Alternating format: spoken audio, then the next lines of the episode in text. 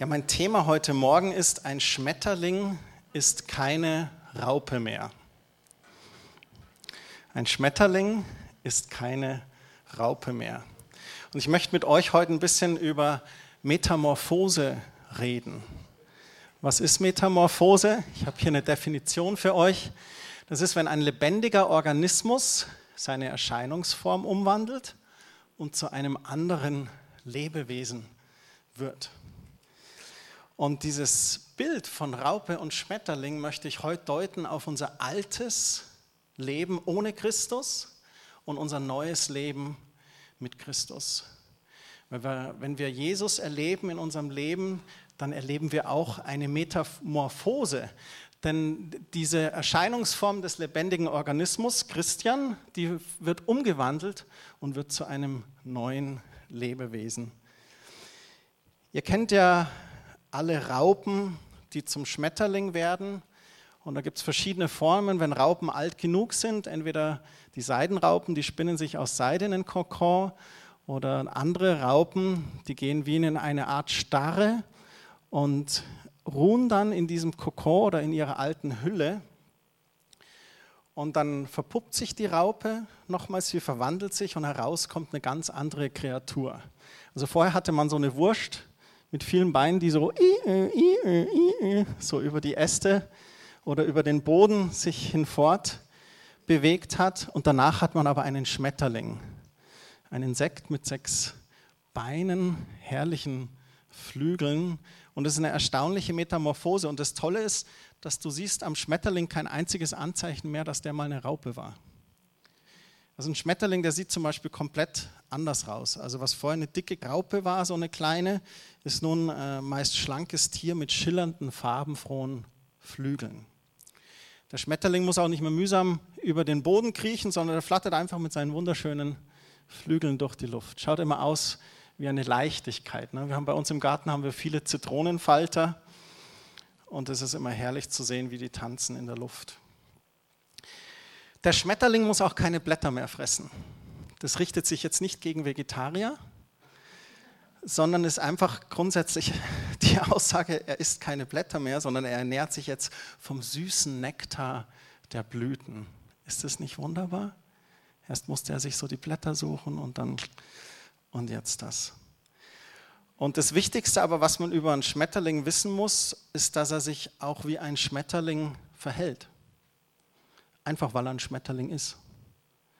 Ein Schmetterling verhält sich nicht mehr wie eine Raupe. Der würde nie auf die Idee kommen zu sagen, ich fliege jetzt nicht mehr, ich krieche jetzt auch so über den Boden und schau mal, wie ich zu den Blüten komme. Ein Schmetterling verhält sich wie ein Schmetterling. Und damit wir das nochmal kurz im Bild auch sehen, habe ich ein kleines Filmchen mitgebracht.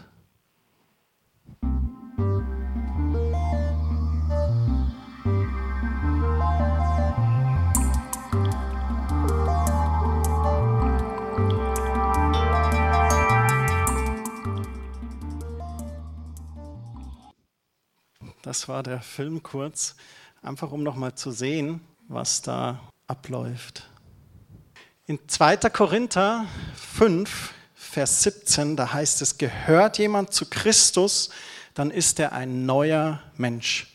Was vorher war, ist vergangen, etwas Neues hat begonnen. Gott betrachtet uns nicht mehr aufgrund unserer Vergangenheit und er sagt sogar, dass diese wirklich vergangen ist. Er betrachtet uns wie so ein neugeborenes Baby, ganz ohne Vorbelastung oder Einträgen in einem Strafregister, nagelneue Geburtsurkunde und egal welche Familiengeschichte oder welche Straftaten vorliegen.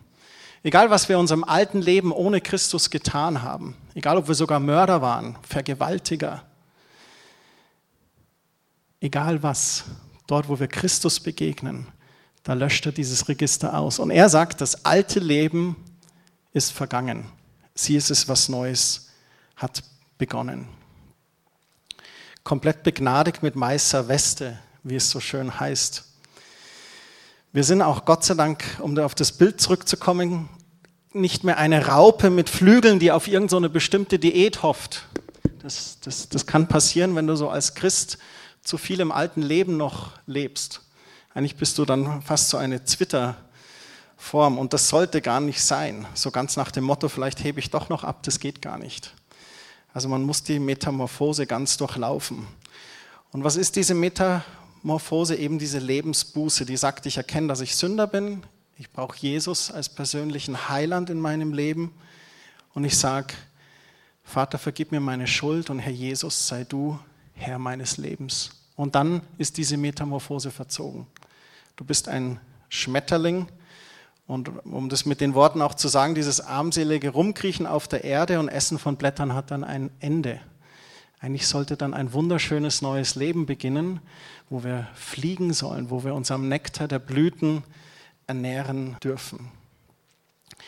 Wir haben letzte Woche das auch schon angesehen, hier in dem Vers 21.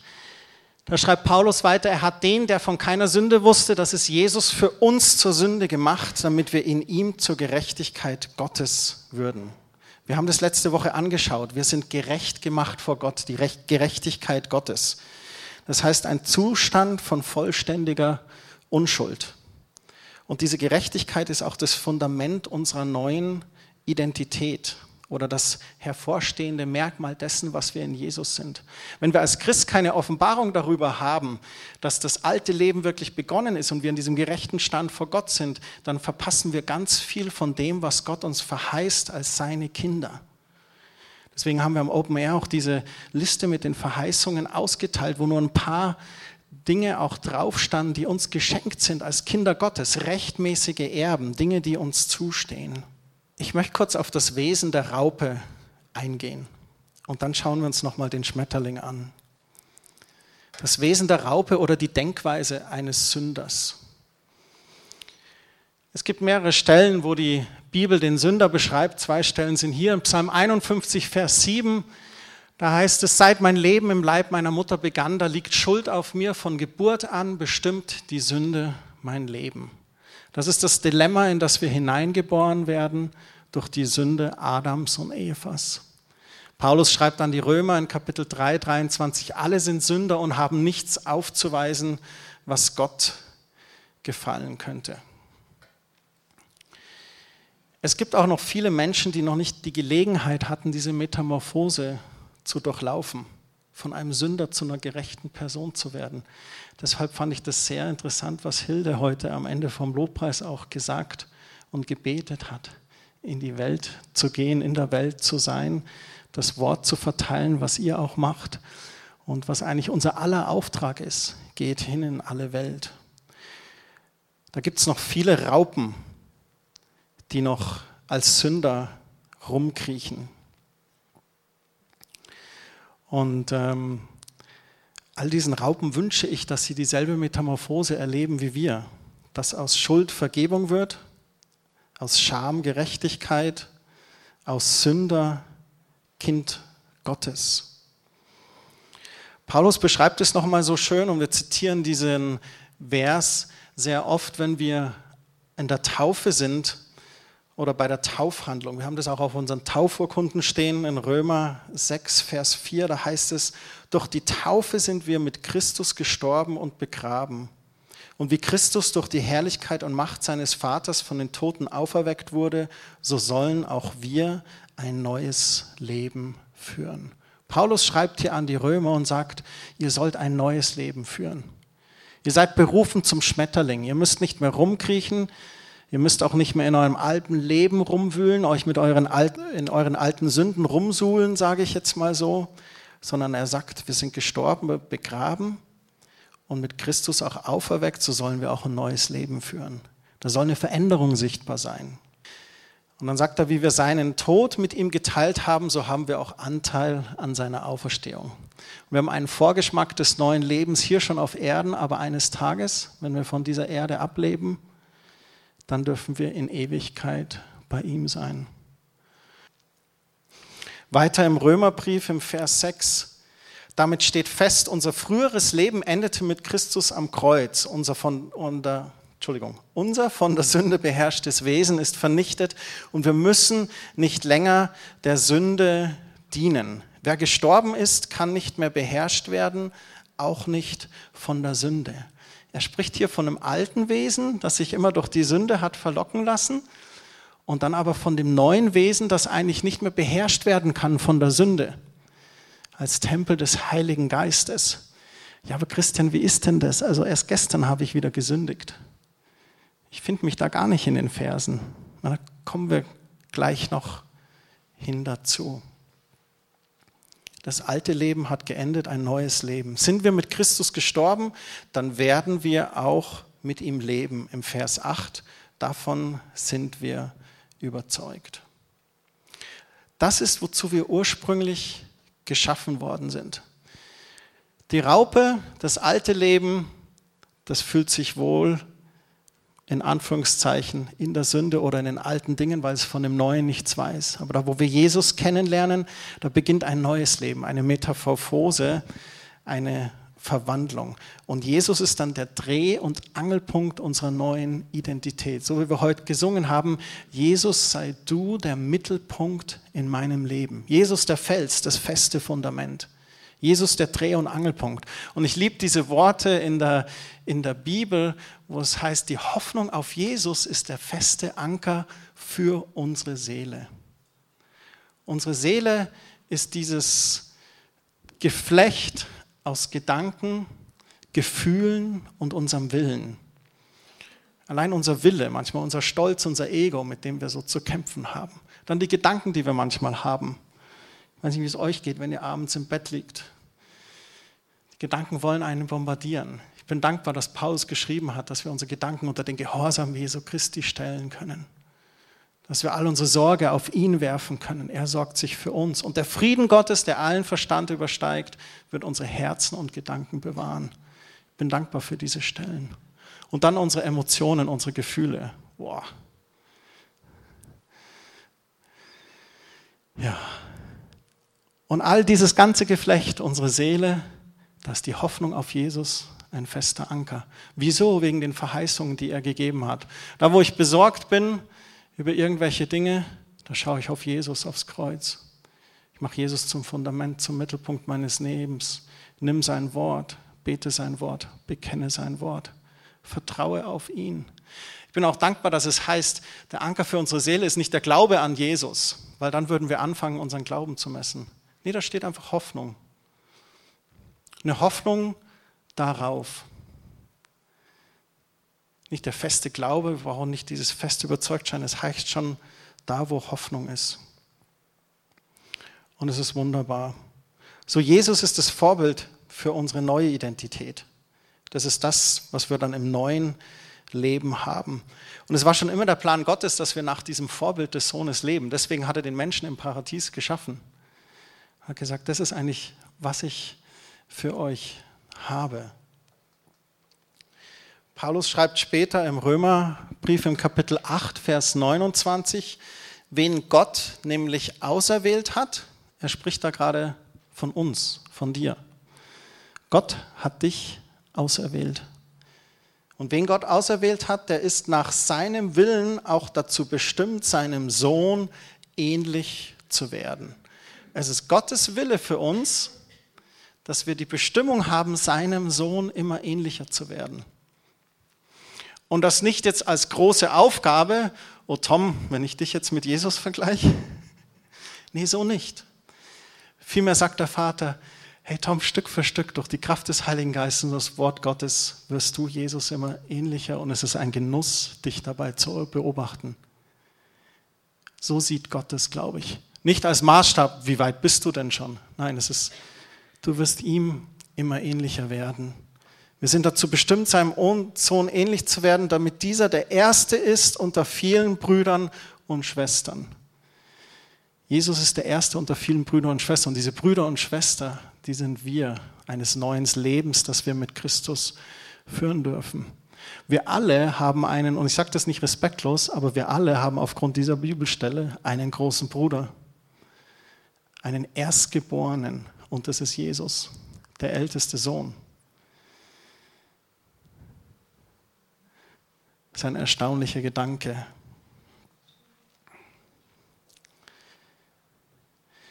Jetzt gibt es auch so ein paar Personen, die diese Metamorphose durchlaufen haben, von der ich gerade rede, aber die die Auswirkungen davon noch nicht verstanden haben. Die besitzen zwar diese Flügel, aber die krabbeln so auf dem Boden herum. Sie sind gerecht gemacht vor Gott durch das Blut Jesu, aber sehen sich oft noch als Sünder. Sie bezeichnen sich sogar manchmal als Sünder. Da steckt dann manchmal sogar so eine falsche Demut drin, weil sie die Gnade Gottes falsch verstehen. Wenn Gott uns doch von der Sünde gerettet und freigemacht hat, wie können wir dann noch Sünder sein, wenn wir jetzt die Gerechtigkeit Gottes sind? Solange wir glauben, dass wir Sünder sind, solange glaube ich, werden wir uns auch so verhalten. Aber wenn du mit einem Bewusstsein aufstehst und in den Tag gehst und sagst, ich bin die Gerechtigkeit Gottes, mein altes Leben ist vergangen, siehe, etwas Neues ist geworden, dann wirst du ganz anders durch den Tag gehen. Wenn du dich auch als Tempel des Heiligen Geistes siehst, der du bist, und sagst, Geist Gottes, ich danke dir, dass du in mir wohnst, dass du auch sogar auf mir bist. Und wenn du so gehst mit diesem Bewusstsein, dann wirst du auch mit Versuchungen ganz anders umgehen können, die des Weges kommen. Wenn du mit dem Bewusstsein gehst, dass die Frucht des Heiligen Geistes in deinem Leben sichtbar ist und immer mehr sichtbar sein würde, dann wird es auch so sein. Ich glaube, so Menschen, die sehen sich noch so als Raupen, die jeden Tag versuchen, eine bessere Raupe zu werden, auf dass sie eines Tages ein Schmetterling sind das haut nicht hin. Das haut gar nicht hin. Entfalt deine Flügel und flieg. Wir sind in Christus geschaffen zu fliegen und diesen süßen Nektar zu genießen und nicht um auf dem Boden zu kriechen und Blätter zu verspeisen.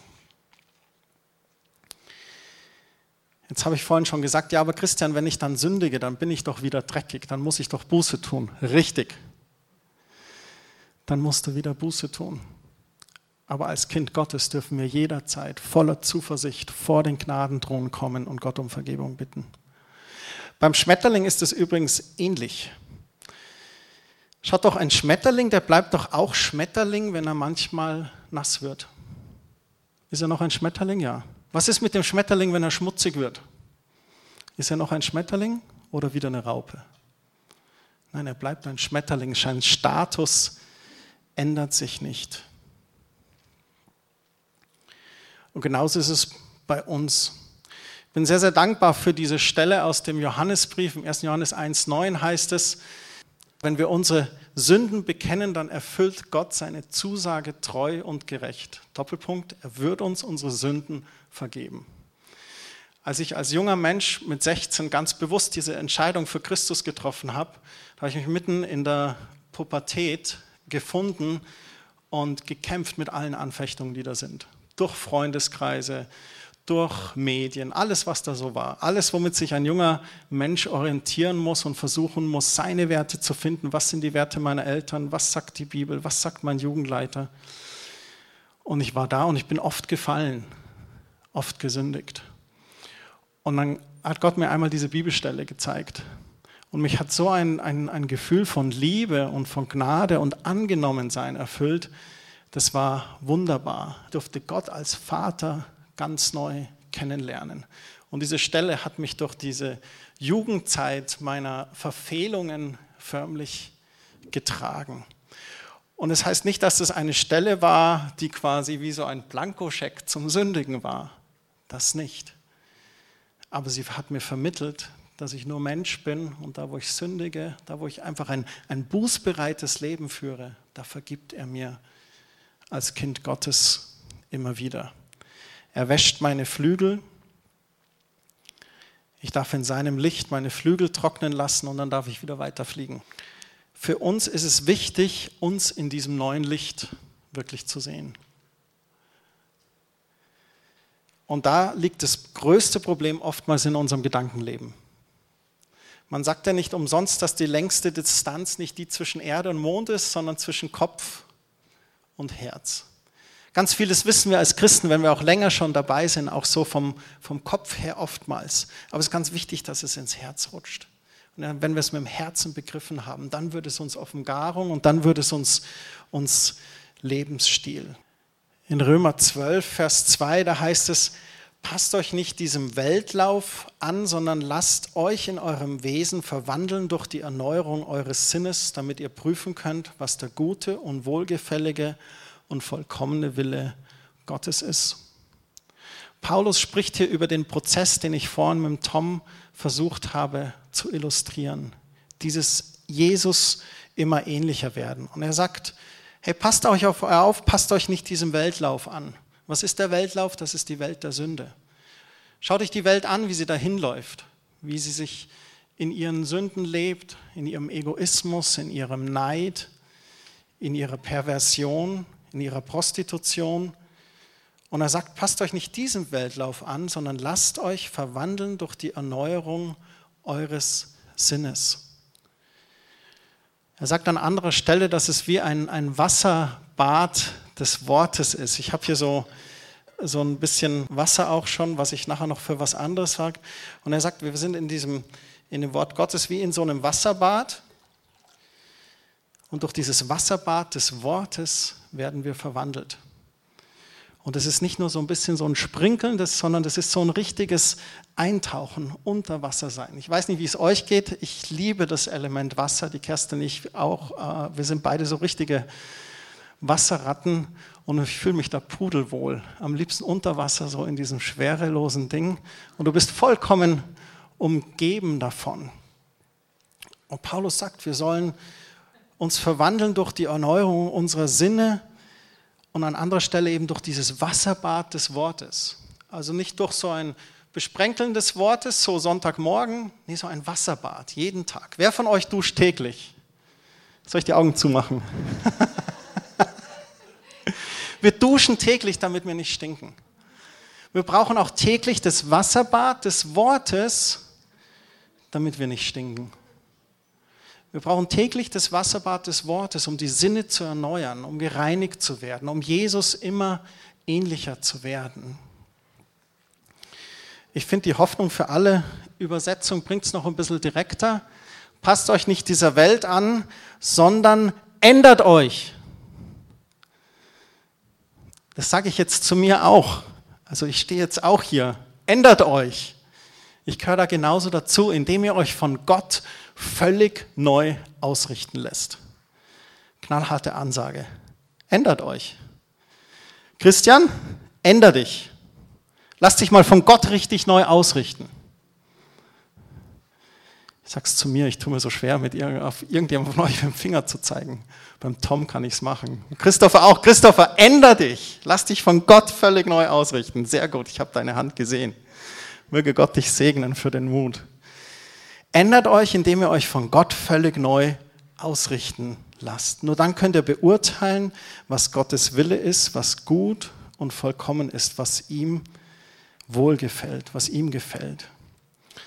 Paulus spricht hier die Wurzel des Problems an. Es ist unser Denken und unsere Denkgewohnheiten. Er ermutigt uns, Gottes Willen zu erkennen die Gewissheit zu verinnerlichen, dass wir in die Gerechtigkeit Gottes gekleidet sind.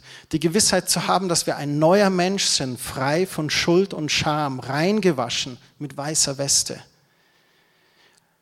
Auch das Bewusstsein zu haben, dass wir berufen sind zu herrschen und zu regieren in diesem Leben schon durch Christus.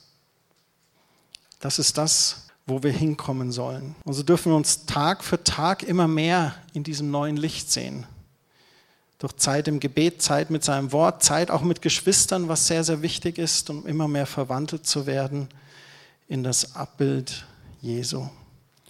Und ich habe jetzt abschließend noch ein kleines Beispiel für euch.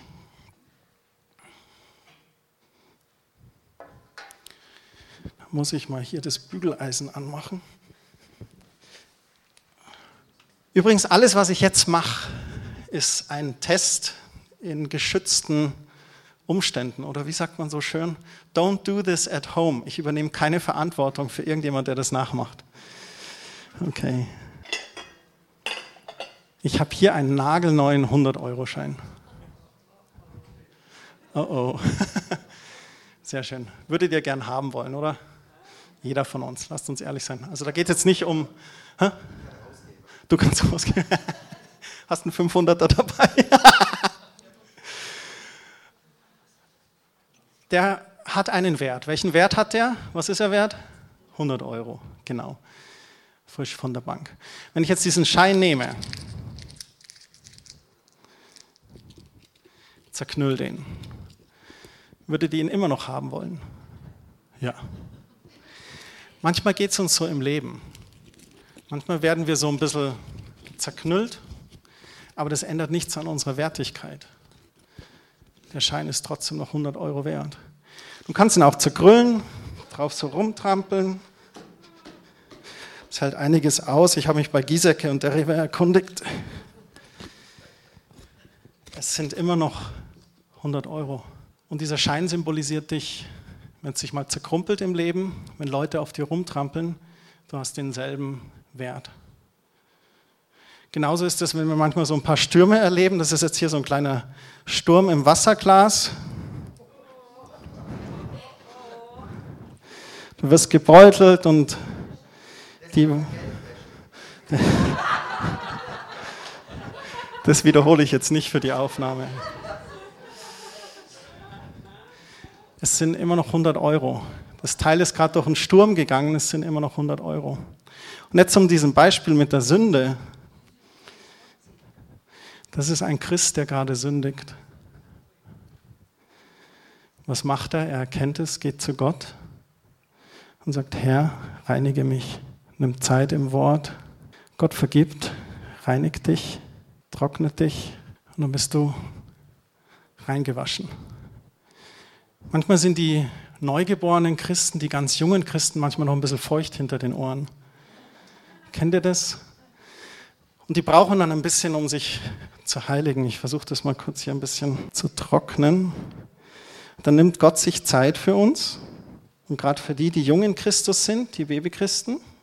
Und er hilft uns. Das darf man übrigens nur mit niedriger Temperatur machen, wegen den Kunststoffabteilen im Papier. Und hilft uns, vor vielen Jahren habe ich mal ein Lied von Jacques Chirac gehört, das hieß Don't Shoot the Wounded. Er hat darüber gesprochen, dass wir manchmal den Sünder in der Welt mehr lieben als die eigenen Geschwister in der Herde, die gerade gesündigt haben. Gerade denen, die jung in Christus sind, sollten wir sehr viel Geduld und Gnade überlassen, weil sie einfach am Lernen sind. Und selbst wir, die wir alt in Christus sind, wir fallen auch immer mal wieder. So nach all diesen Dingen zerkrumpelt, Sturm erlebt, gesündigt, dreckig, feucht hinter den Ohren. Hast hier wieder den 100-Euro-Schein. Und es hat sich nichts an der Wertigkeit geändert. Nichts daran. Es ist dasselbe. Und das zur Illustration, dass ein Schmetterling kann keine Raupe mehr sein. Da, wo wir die Metamorphose durchlaufen haben mit Jesus, sind wir die Gerechtigkeit Gottes. Da wo wir sündigen, vergibt uns gerne gerecht. Aber wir sind kein Sünder. Das alte Leben ist gestorben, ein neues Leben ist. Jetzt müsst ihr euch ein bisschen festhalten.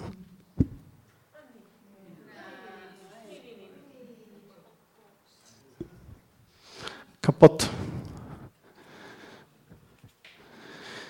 Manchen geht so auch im Leben.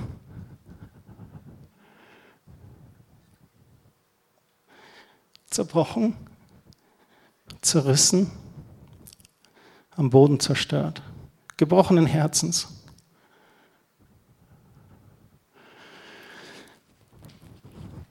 Was macht Gott, da wo wir uns an ihn wenden?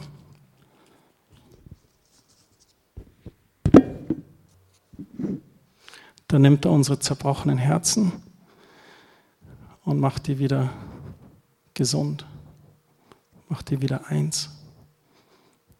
Die Wertigkeit ändert sich nie. Es ist immer, dass wir die Gerechtigkeit Gottes sind und dass wir diesen Wert vor Gott haben.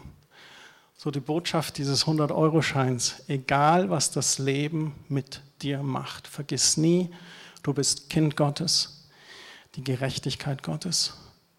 Jesus ist nicht umsonst gestorben. Jesus hat sein Blut versprengt für dich. Alles in einem. Und du bist gerecht vor ihm. Du hast freien Zugang vor seinen Thron. Seine Verheißungen für dich sind Ja und Amen. Warum manche Gebete nicht erhört werden? warum manche Dinge so lang dauern. Ehrlich gesagt, manchmal habe ich keine Antwort, aber ich weiß, dass Gott trotzdem Gott ist und dass er treu ist. Das meiste in meinem Leben habe ich in den Tälern gelernt. Und wenn ich auf dem Gipfel bin, dann bete ich, Gott bewahre mich vor Stolz und Hochmut. Aber Gott ist Gott, Gott ist treu, sein Wort ist wahr und er steht zu seinen Kindern. Wir haben einen Bund mit ihm. Danke, Vater, dass du uns nachgehst diese Woche. Danke, dass wir als Schmetterling durch diese Woche gehen, weil ein Schmetterling ist keine Raupe mehr. Wir danken dir, dass wir eine neue Schöpfung in Christus Jesus sind, die Gerechtigkeit Gottes, Königskinder, rechtmäßige Erben Gottes und wir danken dir, dass wir mit Bewusstsein und erhobenen Hauptes durch diese Woche gehen dürfen. Wir danken dir, Geist Gottes, dass du mit uns bist. Leite du uns, führe uns, schenk du uns die richtigen Worte, die richtigen Entscheidungen. Und ich bete auch, dass du uns bewahrst und beschützt. In Jesu mächtigen Namen. Amen.